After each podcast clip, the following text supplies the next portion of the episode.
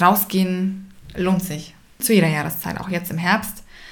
Demnächst, wenn dann die Blätter bunt sind und die Früchte anfangen zu leuchten, der Sanddorn kräftiges Orange beimischt, die Berberitze kräftig rot wird, Beeren reif sind und sich die Vögel daran bedienen. Ein schönes Naturschauspiel, Pflanzen und Tiere Hand in Hand miteinander.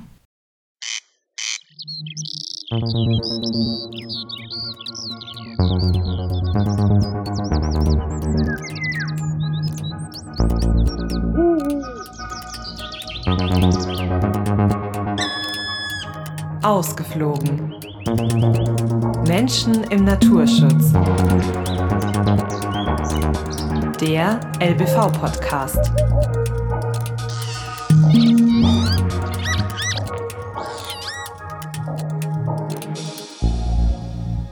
Herzlich willkommen zu Ausgeflogen, der LBV-Podcast. Ich bin Stefanie Bernhard vom LBV und gemeinsam sind wir unterwegs im ältesten Naturschutzverband Bayerns. In den bisherigen Folgen haben wir viel über Vögel und andere Tiere gesprochen. Heute schauen wir uns aber mal Bayerns Pflanzenwelt etwas genauer an. Dafür ist LBV-Botanikerin Patricia Danel zu Gast. Patricia erklärt uns, wie bedeutsam Pflanzen für unsere Ökosysteme sind, welche besonderen Fähigkeiten sie haben und wie jede und jeder die Pflanzenwelt entdecken und etwas für ihren Schutz tun kann. Viel Spaß bei dieser Folge. Hallo Patricia, herzlich willkommen im LBV-Podcast Ausgeflogen. Hi Steffi, freut mich, dass ich da bin. Es wird schon langsam bunt in Bayern. Also im Oktober macht da die Natur vielleicht einen ihrer auffälligsten Wechsel durch. Die Blätter von Bäumen und Sträucher verfärben sich. Es wird rot, grün, braun, gelb und sie segeln so nach und nach zu Boden. Und es leitet ja schon ein bisschen die kalte Jahreszeit ein. Also wir haben gerade eine Zeit, in der Pflanzen eigentlich besonders auf sich aufmerksam machen. Was ich mich dabei schon immer gefragt habe, wie erkennen denn Pflanzen diesen Jahreszeitenwechsel? Also wie wissen sie, wann es soweit ist, ja, sich auf den Winter vorzubereiten? Das ist eine sehr gute Frage. Pflanzen, Bäume, Hecken, Sträucher haben ja alle keinen Kalender integriert. Ähm, sie erkennen es tatsächlich an der Sonneneinstrahlung, an der Länge der Sonneneinstrahlung und an der Intensität der Sonneneinstrahlung. Und die nimmt ja auch merklich für uns einfach zum Herbst, zum September, Oktober hin ab. Das wird bemerkbar im Baum. Es wird einfach schneller kühl und später warm. Die Niederschläge im Normalfall häufen sich äh, im Herbst und so bekommt der Baum mit, dass es jetzt Zeit ist, mal die Farbstoffe langsam aber sicher aus den Blättern zurückzuziehen. Erst geht das Chlorophyll hinaus, das ist verantwortlich für den grünen Farbstoff. Dann folgen die Xanthophylle, die sind verantwortlich für den gelben Farbstoff, die werden hineingezogen in den Baum. Und dann kommen noch die Carotinoide, die sind verantwortlich für die Rotfärbung in den Blättern. Bedeutet, am Ende vom Herbst haben wir nur noch braune Blätter, die dann zu Boden segeln. Du hast ja Biologie mit dem äh, Schwerpunkt Botanik studiert. Ähm, welche Aufgaben haben denn Pflanzen im Ökosystem? Also welche Rolle nehmen sie denn ein? Ähm, die Pflanzen im Ökosystem stellen für mich die Grundlage und die Basis dar, äh, warum überhaupt äh, Leben existiert, sage ich mal. Da sich Insekten von Pflanzen ernähren und dann Vögel von Insekten oder Fledermäuse von Insekten, ist das Netzwerk endlos lang oder endlos groß. Äh, und hierbei bilden die Pflanzen einfach die, die Grundlage für alles. Äh, auch für uns als Menschen ist es wichtig im Prinzip, äh, dass wir Pflanzen haben. Ähm, wir essen viele davon. Zum Beispiel das ganze Obst, das wir haben, kommt ja, ähm, werden von Insekten bestäubt. Und wenn es zum Beispiel die Pflanze Apfel nicht gibt, kann auch kein Insekt den bestäuben und dann am Ende essen wir ihn ja logischerweise dann auch nicht. Also auch als Nutzpflanzen sind Pflanzen einfach eine wichtige Grundlage auch für uns, nicht nur fürs Ökosystem an sich, in die wir ähm, ausgeklammert sind, sondern auch für uns sind Pflanzen enorm wichtig. Es gibt ja nicht nur den Nahrungsaspekt in Pflanzen, es gibt ja auch den Arzneiaspekt in Pflanzen und genauso den kosmetischen Aspekt in Pflanzen. Mhm. Zum Beispiel ähm, Calendula, also Ringelblume, ist ja in vielen Kosmetika vorhanden. Ähm, kann man auch selbst machen, so eine Ringelblumensalbe. Ähm, ist gar nicht so schwierig. Dafür gibt es auch genug Social-Media-Anleitungen. Ansonsten Arzneipflanzen. Salbei äh, benutzen wir in der Küche äh, als auch als ähm, ja, Arzneipflanze gegen Husten zum Beispiel, lindert Husten, mhm. Reiz. Unglaublich konsequent auch oder, oder effizient. Das war jetzt ja eher ein, ja, ich sag auch mal irgendwie wirtschaftlicher oder landwirtschaftlicher Grund, also dass man das halt wirklich als Nahrung anbaut und man hat dann auch einen ganzen Wirtschaftszweig, der dahinter steht. Ähm, jetzt mal von diesem Nutzen abgesehen, haben Pflanzen ja auch eine bestimmte Wirkung auf uns Menschen, wenn wir draußen in der Natur sind. Ähm, wie schätzt du das denn ein? Ähm, es ist absolut korrekt. Es ist nachgewiesen, dass ein 20-minütiger Spaziergang in einem grünen Wald uns absolut entspannt und runterholt. Die Farbe Grün an sich gilt ja als Farbe der Entspannung und auch als Farbe der Hoffnung. Ähm, aber so ein Spaziergang im Grünen hat eine unglaublich kathartische Wirkung. Also das, das hilft uns, uns zu entspannen und runterzukommen. Ja, dann tauchen wir doch mal in die Pflanzenwelt ein bisschen äh, tiefer ein. Was können denn Pflanzen, was wir vielleicht gar nicht so wahrnehmen? Gibt es da irgendein Beispiel? Ja, Pflanzen wachsen ja immer für uns nur sichtbar an einem festen Ort und fester Stelle. Sie sind aber unfassbar anpassungsfähig. Das heißt, sie können äh, mit Trockenheit, also manche Pflanzen, können zum Beispiel gut mit Trockenheit zurechtkommen, als auch mit furchtbar nassen äh, Gegebenheiten. Da passen sie sich einfach an und sind nicht starr und stetig. Das kriegen wir zum Beispiel gar nicht mit, was die Pflanze aushalten muss. Oder extreme Temperaturschwankungen, wenn wir jetzt an die Pflanzen in den Hochalpen denken, die extremer Sonnenstrahlung äh, ausgesetzt sind, extremer Temperaturwitterung und das machen sie alles wett, zum Beispiel indem sie einen äh, ja, Haarmantel über ihren Blättern tragen, der die Kälte weghält. Das kriegt man ja einfach als ähm, Mensch nicht mit. Und diese plastischen Anpassungen sind einfach ja, faszinierend. Wir sprechen hier im Podcast ja äh, hauptsächlich viel über Vögel immer mal wieder. Das passt ja natürlich auch gut zum LBV. Und im vergangenen Jahr, also 2021, erschien die neue rote Liste der Brutvögel Deutschlands. Und da war quasi das Ergebnis, dass mittlerweile 43 Prozent der heimischen Vögel in diese aufgenommen werden mussten. Also es ist fast jeder zweite Brutvogel bedroht. Ähm, wie steht es denn um die Artenvielfalt bei den Pflanzen? Also hat man da auch so einen starken Rückgang? Ähm, ja, hat man. Wenn man äh, von der roten Liste der gefährdeten Gefäßpflanzen ausgeht, äh, ist jede fünfte Art bedroht vom Aussterben. Jetzt ist es ja quasi nur ein Fünftel, aber es ist wahrscheinlich trotzdem genauso schlimm wie bei den Vögeln, Gravierend, oder? Ja, ja. Gravierend, ja, genau. Ja. Mhm. Ich frage mich halt immer, bei Vögeln oder auch generell bei Tieren bekommt man das halt mehr mit. Also jeder weiß, dass der Orang-Utan oder der Eisbär vom Aussterben bedroht ist und das nehmen wir auch in gewisser Weise als dramatisch wahr oder dass man dagegen was machen muss. Und ähm, ich habe dieses Gefühl bei Pflanzen nicht. Siehst du das auch so?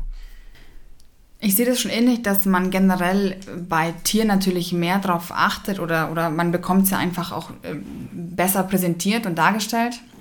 Ist auch kein Wunder, Tiere bewegen sich, das kriegt man einfach mit. Pflanzen sind stetig und starr an Ort und Stelle. Und da braucht man einfach geschultes Fachpersonal, das rausgeht und sich anschaut, wie häufig kommt welche Pflanzenart denn tatsächlich überhaupt noch vor, in welchem, ähm, in welchem Lebensraum. Und das ist dann auch kein Wunder, dass man das nicht per se mitbekommt, wenn eine Pflanzenart, also eine einzige Pflanzenart weniger wird. Das kriegt man eben dann mit, wenn sie dramatisch weniger wird oder wenn viele Pflanzenarten gleichzeitig sehr viel weniger werden.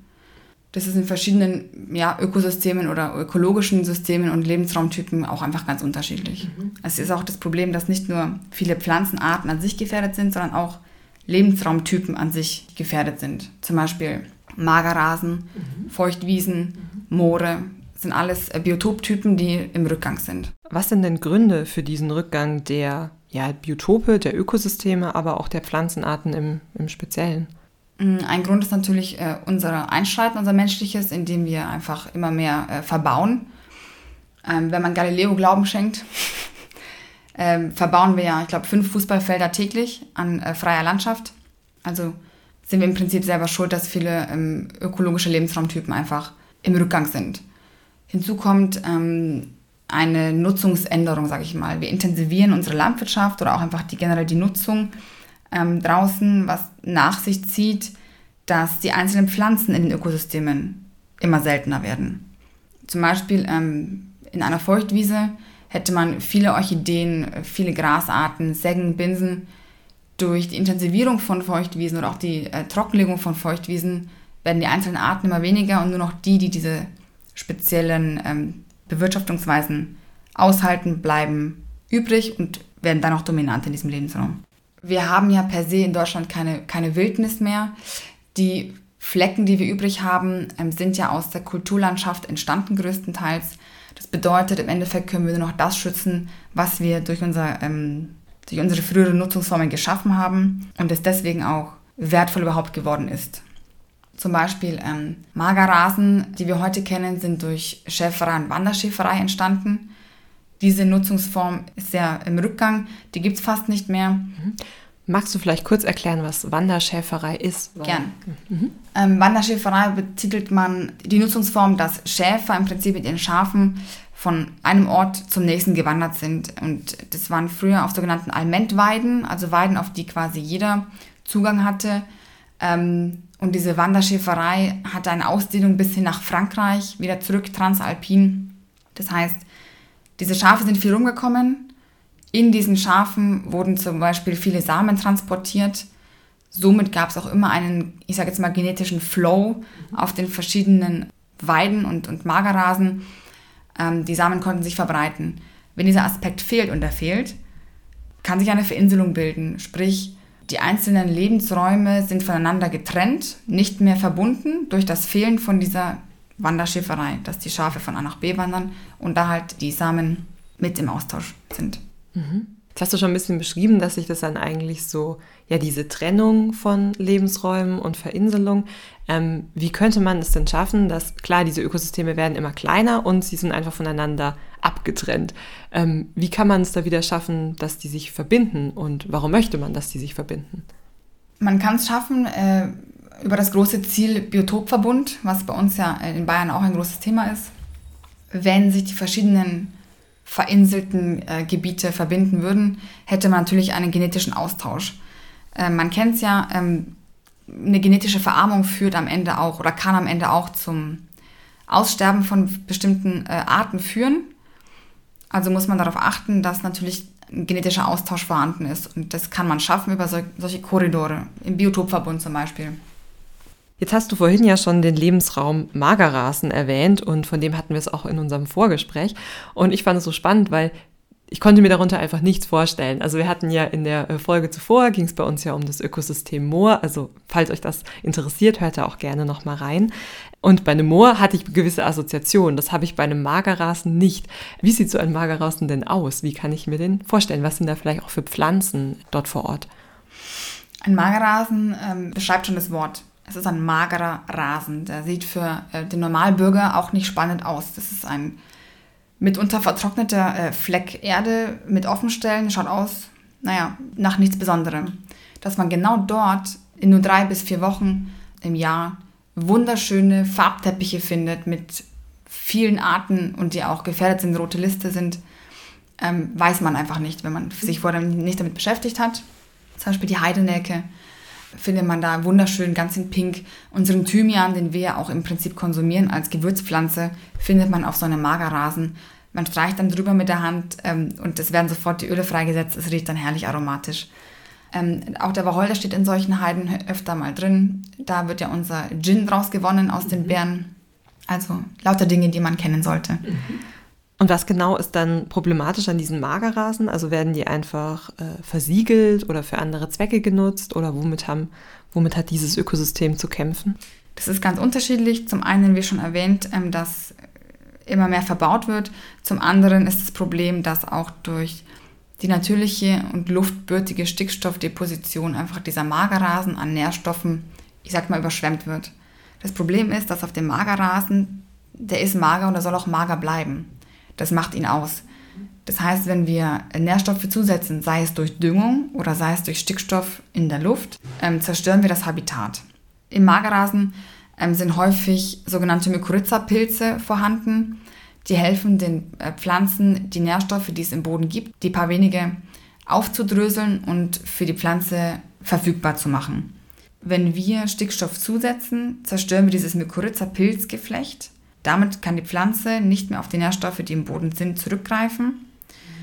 Ähm, aber die Nährstoffe, die wir zuführen, sind schlichtweg nicht brauchbar für die Pflanzen. Mhm. Damit kommen die seltenen Arten nicht zurecht. Die brauchen es mager und nur mit den, mit den ähm, Nährstoffen aus dem Boden. Sonst kommen äh, andere Arten zur Dominanz, Gräser zum Beispiel. Und über kurz oder lang werden dann die seltenen und mageren Pflanzen quasi überwuchert von dem. Gras. Auch ein Problem für Magerrasen ist die sogenannte Sukzession, die Aneinanderreihung von Pflanzen an einem Standort. Sprich, erst hat man einen offenen Lebensraum, mhm. einen Graslebensraum. Wenn man den sich selbst überlässt, wird es zu einer Hecke irgendwann oder mhm. mit viel Sträuchern durchsetzt. Und dann in vielen Jahren später wird es am Ende ein geschlossener Wald, vielleicht. Mhm. Ähm, deswegen ist das Prinzip Natur Natur sein lassen nicht immer das Richtige. Mhm. Wenn es um geschützte Lebensräume geht, wie zum Beispiel einen Magerrasen, ähm, ist es wichtig, die Pflege, die auf solchen Flächen stattfindet, ähm, weiter zu erhalten oder überhaupt zu etablieren. Mhm. Und insofern wäre auf einem Magerrasen eine Offenhaltung wichtig und das erreicht man natürlich wieder über Beweidung. Mhm. Schafe, Rindvieh, Kühe, mhm. Ziegen eventuell auch. Mhm. Das heißt, wir können jetzt auf jeden Fall schon mal festhalten, dass äh, Pflanzen in der Natur, aber auch in den Kulturlandschaften sich einfach durch den Einfluss des Menschen, wahrscheinlich auch durch die Änderung des Klimas verändern. Es gibt wahrscheinlich noch viele andere Gründe, die einfach dazu führen, dass sich Landschaft verändert. Es ist ja auch so, dass vermehrt neue Pflanzenarten mittlerweile bei uns, sage ich jetzt mal, auftreten. Also Pflanzen, die vielleicht vor einigen Jahren oder vor einigen Jahrzehnten hier in Bayern noch nicht heimisch waren. Ähm, was hat es denn damit auf sich? Stimmt, es kommen immer mehr nicht heimische ähm, Pflanzenarten bei uns vor. Das muss per se erstmal nichts Schlechtes heißen. Die sogenannten Neophyten, also Neophyt, neue Pflanze oder neues Grün im Prinzip, kommt meistens ähm, aus dem Süden. Der Grund dafür ist, dass wir ähm, immer wärmere Tage haben. Auch über den Winter gibt es weniger Frosttage. Bedeutet, dass die Pflanzen aus dem Süden, die eventuell ähm, dem Frost zum Opfer fallen würden, sage ich mal, bleiben jetzt da. Mit einigen Pflanzen gibt es damit aber ein Problem. Ähm, das sind dann sogenannte invasive Neophyten. Sie sind deshalb invasiv, weil sie sich hier einfach sehr schnell sehr breit machen können ähm, dadurch, da, sie nutzen, ich sage jetzt mal, Wanderwege wie Autobahn oder äh, an Flüssen entlang sehr schnell und sehr effizient. Mhm. Es fehlt einfach der, sage ich mal, natürliche Feind. Hast du denn ein Beispiel für so einen invasiven Neophyt? Ja, zum Beispiel der japanische Flügelknöterich. Mhm. Den sieht man immer öfter entlang von Autobahnen.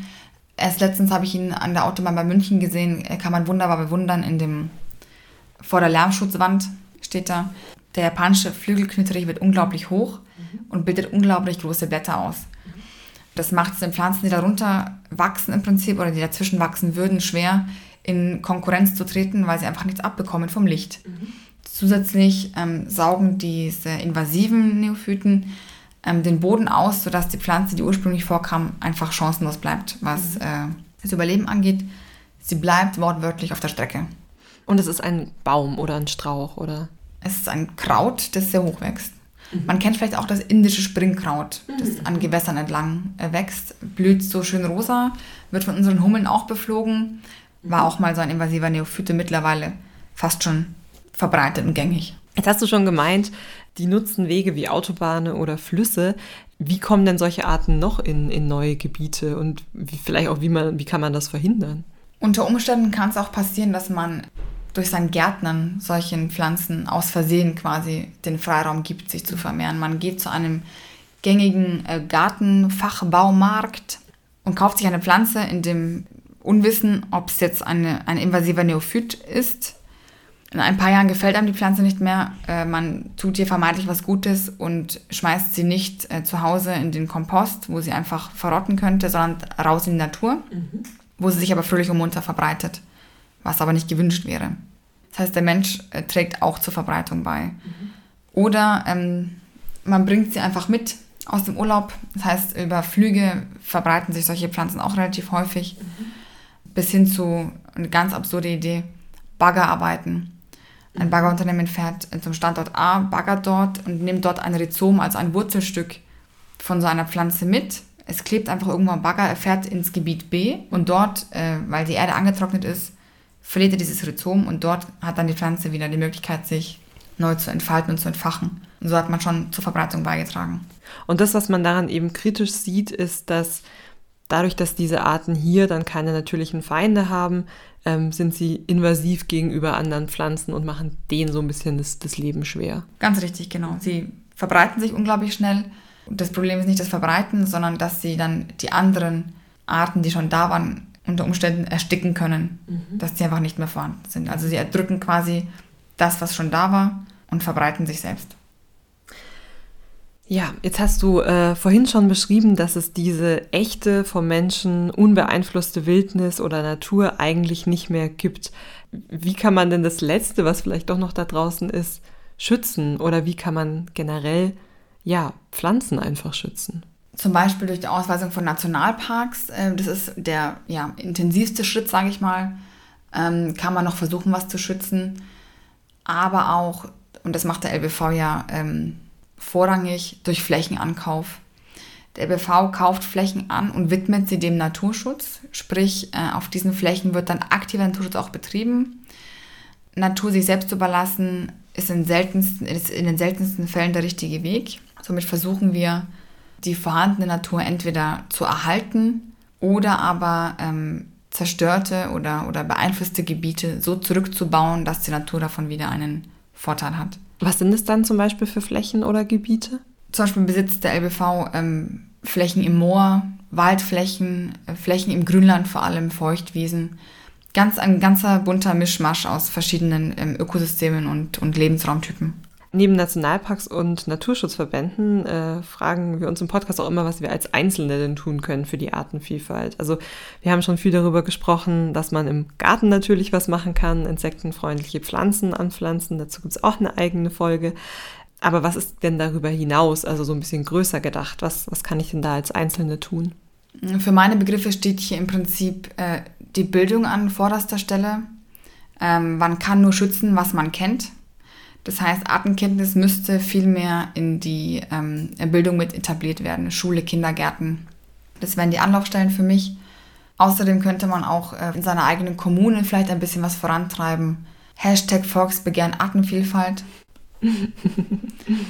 auf wen kann ich da zugehen in der Kommune und was kann man da besser machen? In der Kommune könnte man zugehen auf den Bürgermeister selber oder auf den Umweltbeirat, sollte die Kommune einen haben oder vielleicht auf einzelne Parteien, die in diese Richtung sich sowieso schon engagieren. Ähm, besser machen könnte man zum Beispiel ähm, Straßenbegleitgrünpflege oder generell die Grünflächenpflege in den Kommunen ähm, oder auch die Bürger informieren, ähm, dass eine sauber abgemähte Wiese nicht immer das Beste für die Artenvielfalt ist. Mhm. Aber vorrangig würde ich es tatsächlich sagen, Artenkenntnis muss von klein auf äh, einfach beigebracht werden. Also wir sprechen auch immer wieder über Artenkenntnis, also da hauptsächlich bei Vögeln. Ähm, da hat der LBV auch schon einen Studienauftrag gegeben, die dann auch zu dem Ergebnis kam, dass das eben zurückgeht. Wie sieht es denn bei Pflanzen aus? Wie ist es da um die Artenkenntnis bestellt? Sehr schlecht. Artenkenner sterben bei uns in der, in der Botanik tatsächlich ähm, aus im wahrsten Sinne des Wortes. Es gibt ein unglaubliches Problem äh, im Nachrücken es gibt wenige junge Menschen, die sich damit auskennen oder sich auskennen wollen. Woran liegt das? Was denkst du? Ich denke, das liegt daran, dass sich Pflanzen einfach, sie sind scheinbar unscheinbar. Ja. Sie bewegen sich nicht, sie sind einfach da und was kann man da schon quasi an Faszination abgewinnen? Da muss man sich tatsächlich erstmal genauer darüber informieren und Zeit investieren, um dann zu erkennen, welche Schönheit und was für eine Vielfalt in so einer Pflanze einfach stecken kann wie gesagt, von der Anpassungsfähigkeit, äh, nicht nur genetisch, aber auch eben plastisch, ist da wahnsinnig viel dabei. Oder auch der Verbund von Pflanzen. Die Tatsache, dass äh, sie unterirdisch kommunizieren über äh, Pilzgeflechte, seien es jetzt Bäume oder einzelne krautige Arten, mhm. ist einfach für mich ein spannendes Thema. Du hast jetzt schon gesagt, sie kommunizieren. Kann man Pflanzen dann vielleicht doch ein bisschen als soziale Wesen sehen? Oder wie kommunizieren sie ja nicht mit Sprache oder Lauten, so wie wir es bei Mensch und Tier haben, als soziales Wesen weiß ich nicht, ob man das so benennen kann. Die Kommunikation findet statt auf chemischer Basis. Mhm. Das bedeutet, dass einfach ähm, zum Beispiel in diesem Pilzgeflecht äh, werden gewisse ähm, Ionen ausgeschüttet, die dann als ähm, Schlüssel-Schloss-Prinzip in einem Baum äh, einfach eine gewisse Reaktion, eine chemische heraus oder hervorbringen. Und diese chemische Reaktion hat dann wieder Einfluss auf eine weitere Schlüsselstelle. Also es ist im Endeffekt eine Kaskade an chemischen, an einzelnen chemischen Reaktionen. Und so kommunizieren Bäume untereinander. Wenn ich denn jetzt ein kleines Interesse an Pflanzen ja so ein bisschen entstanden ist. Ähm, wie kann ich denn am besten anfangen, mich da zu informieren, wenn ich jetzt Hobbybotanikerin werden möchte? Es ist wichtig, das richtige Werkzeug zur Hand zu haben. Sei es jetzt ein Buch, zum Beispiel, was blüht denn da, ist immer schön für Anfänger. Ähm, dort sind die einzelnen gängigen Pflanzen, die man so am Wegesrand trifft oder auf einer Wiese, nach Farben aufgeschlüsselt. Da kann man fast nichts mehr falsch machen. Und Bilder sind auch dabei. Dementsprechend kann man sich das ähm, einfach auseinandersortieren. Man kann es auch über Apps machen, zum Beispiel Flora Incognita mhm. oder PlantNet meinetwegen. Jedoch finde ich es schwierig mit den Apps, da man dort einfach die Unterscheidungsmerkmale zu ähnlichen Pflanzen nicht dargestellt bekommt oder nicht ausführlich dargestellt bekommt. Wie funktionieren die denn? Also mache ich ein Foto oder? Genau, man geht in die App hinein. Die App fragt, was das für eine Pflanze ist, die ich fotografieren möchte. Ich klicke dann an, es ist eine krautige Pflanze und dann fragt mich die App von selber, ich möchte ein Foto von der Blüte, ein Foto vom Blatt, ein Foto von der gesamten Pflanze. Mhm. Heißt, man ist nur am Fotografieren und hinterher spuckt die App dann mit einer gewissen prozentualen Sicherheit aus, welche Pflanze man da vor sich sieht. Mhm. Meistens geben sich dann die Leute damit zufrieden, dass sie sehen, was es ist. Das ist im Buch nicht so. Da schlägt man die Seite auf, hat vielleicht ähm, eine lilafarbene Blüte mit fünf Blütenblättern und bekommt dann viele verschiedene Möglichkeiten aufgezählt, aufgeschlüsselt und vielleicht bleibt man dann bei der einen oder anderen Art auch hängen und liest sich dort mehr ein, weil es gerade interessiert oder weil sie schön ausschaut. Ähm, da bekommt man einfach per se mehr Informationen, ohne sich selber durch die verschiedenen Register zu klicken in der App. Ist auch ein bisschen aktiver, ne? Also ich muss wirklich mehr durchblättern, sehe die Unterschiede zu den anderen. Richtig. Und ja, wie du gesagt hast, bin ich nur am Fotografieren und dann bekomme ich irgendein Ergebnis, glaubt es auch, ja. aber vielleicht ist es halt doch irgendwie, keine Ahnung, Was anderes. einen kleinen Fehler drin. Ja. Absolut. Ah, spannend, okay. Also du empfiehlst eher Bücher. Ich empfehle eher Bücher, definitiv, ja. Mit welcher Pflanzengruppe kann ich denn am besten anfangen, meine Artenkenntnis zu verbessern? Also Bäume, Sträucher, Blumen, was, was würdest du da empfehlen? Am einfachsten ist es tatsächlich mit Bäumen zu beginnen, da man dort einfach anhand der Form der Blätter gut unterscheiden kann, habe ich jetzt ein Ahornblatt in der Hand, äh, weil es einen enormen Unterschied macht zu einem Eichenblatt zum Beispiel oder zu einem Kastanienblatt. Wenn man dann die einzelnen Laubbaumblätter angefangen hat zu unterscheiden, kann man ja hinübergehen zu den ähm, Nadelgehölzen, wo es dann schon ein bisschen schwieriger wird, denn Nadel ist nun mal Nadel, aber so ist es dann auch nicht am Ende. Auch blühende, bunte Pflanzen eignen sich perfekt für einen Einstieg. Wovon ich abraten würde, ist ähm, mit Gras zu beginnen. Das ist ein bisschen schwierig. Es blüht unscheinbar und man bekommt es ähm, einfach schwerer bestimmt oder schwerer unterschieden von anderen Grasarten. Ja, das wäre, glaube ich, am Anfang auch nicht sehr motivierend. Nein. okay. Wir raten ja vom LBV eh immer dazu, rauszugehen, ne? die Natur zu entdecken, die Arten kennenzulernen, äh, ein bisschen zu lernen, wie man sie bestimmen kann. Ja, da quasi einfach wirklich mitzumachen. Wir sagen aber auch immer, dass es wichtig ist, das respektvoll gegenüber den Tieren zu machen. Also gerade wenn man vielleicht mit Hunden unterwegs ist oder generell auch alleine, dass man nicht zu sehr in die Brutgebiete geht. Man soll natürlich auch keinen Müll in der Natur hinterlassen. Wie verhalte ich mich denn respektvoll gegenüber Pflanzen? Da wird es einfach nur wichtig, nach dem Prinzip zu gehen, ich schädige nichts. Also kein Ausrupfen der Pflanzen, kein Mitnehmen der Pflanzen. Und vielleicht bleibe ich auch auf den ausgewiesenen Wegen damit ich nicht ähm, vielleicht eine seltene Orchideenart zertrample, die ich als solche nicht erkenne als Laie. Mhm. Warum sollte ich Pflanzen nicht rausreißen?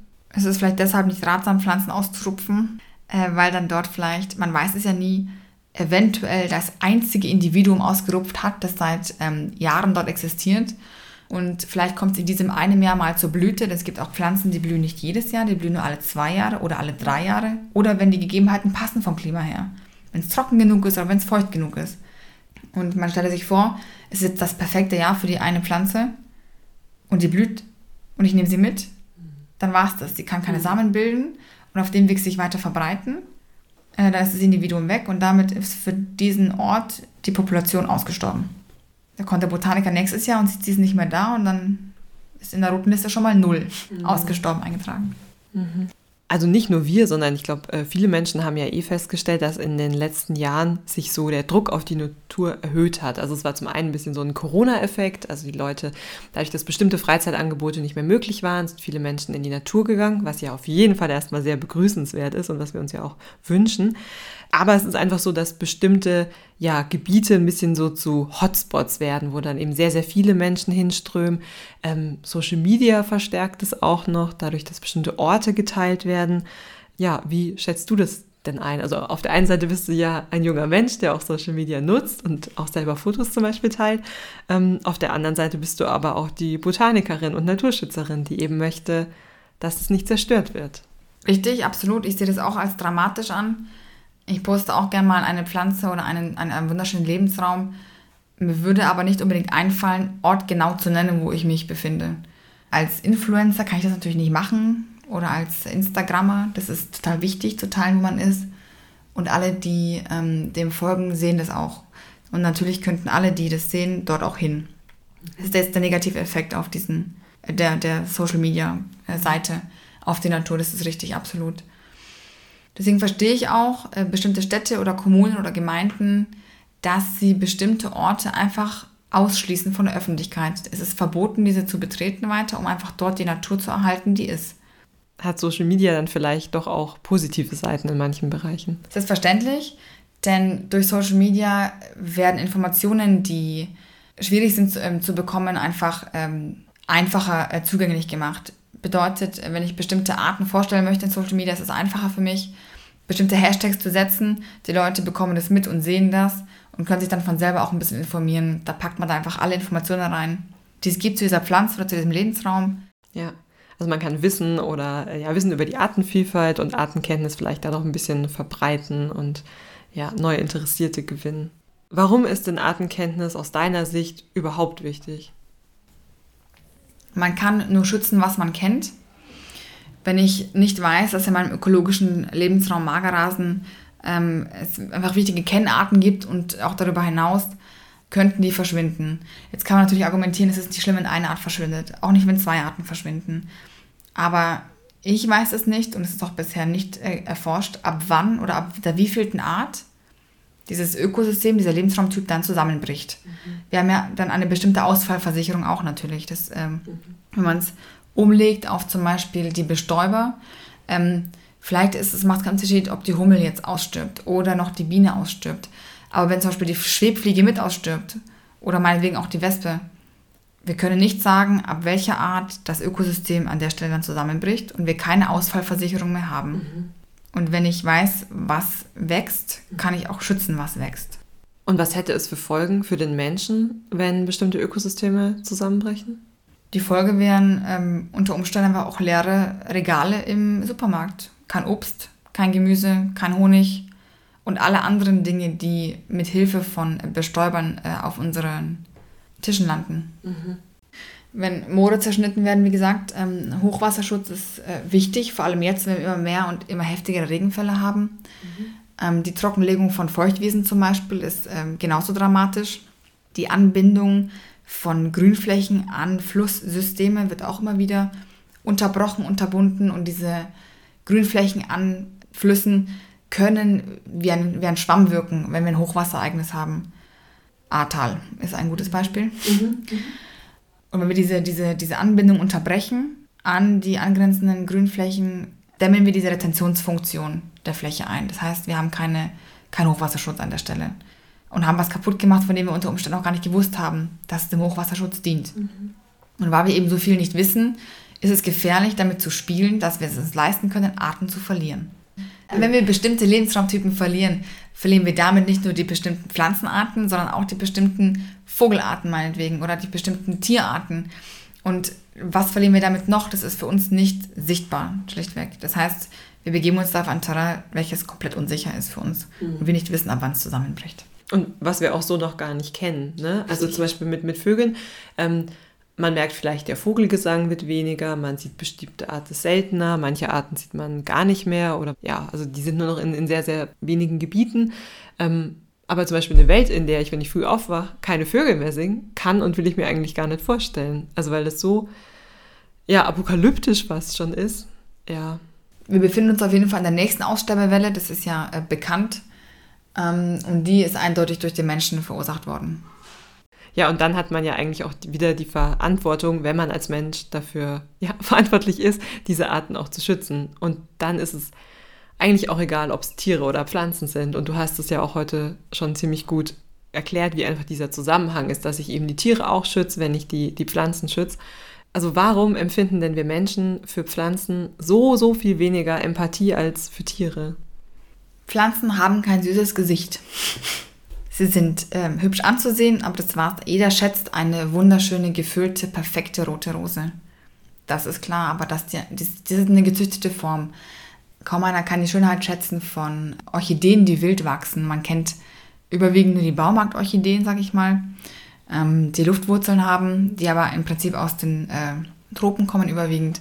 Unsere heimischen Orchideen, wunderschön in Feuchtwiesen, ganz viele, äh, oder, oder in Feuchtwiesen äh, beheimatet sind wunderschön knallpink, wenn man zum richtigen Zeitpunkt einfach auch draußen ist. Bedeutet rausgehen, lohnt sich. Mhm. Zu jeder Jahreszeit, auch jetzt im Herbst. Demnächst, wenn dann die Blätter bunt sind und die Früchte anfangen zu leuchten, der Sanddorn kräftiges Orange beimischt, die Berberitze kräftig rot wird, Beeren reif sind und sich die Vögel daran bedienen. Ein schönes Naturschauspiel, Pflanzen und Tiere Hand in Hand miteinander. Was ist denn deine Lieblingspflanze? Die Margarite. Warum? Ähm, weil sie unscheinbar ist, aber gleichzeitig sehr schön ähm, und für äh, magere Lebensräume steht. Also sie kann natürlich auch in Fettwiesen vorkommen. Das fasziniert mich so an Pflanzen, weil sie sehr plastisch sind. Sie kann auch in nährstoffreicheren Lebensräumen vorkommen, aber zu Hause ist sie prinzipiell in mageren Wiesen. Und ähm, ich habe immer mein erstes Jahr im LBV im Kopf. Da bin ich auf einer LBV-Fläche rausgefahren und es war der perfekte Tag, sonniger Himmel, blau, Wolken und dazu eine Wiese voller Margariten. Also die war komplett weiß. Das hat mich sehr beeindruckt. Das fand ich ähm, einfach ein sehr schönes Naturschauspiel. Vielen Dank, Patricia. Es war ein sehr schönes Gespräch. Danke, dass du dir Zeit genommen hast. Freut mich, dass ich dabei sein durfte. Danke auch. Diese Folge hatte einen sehr wichtigen Appell. Wir sollten Pflanzen nicht unterschätzen, sondern rausgehen, sie entdecken und schützen. Wenn ihr im Naturschutz in Bayern aktiv werden wollt, findet ihr alle Infos dazu unter www.lbv.de. Wenn euch diese Folge gefallen hat, empfehlt sie gerne weiter. Außerdem freuen wir uns über eine Bewertung auf Spotify oder iTunes. Genießt den bunten Herbst in Bayern und bis zum nächsten Mal. no, no, no.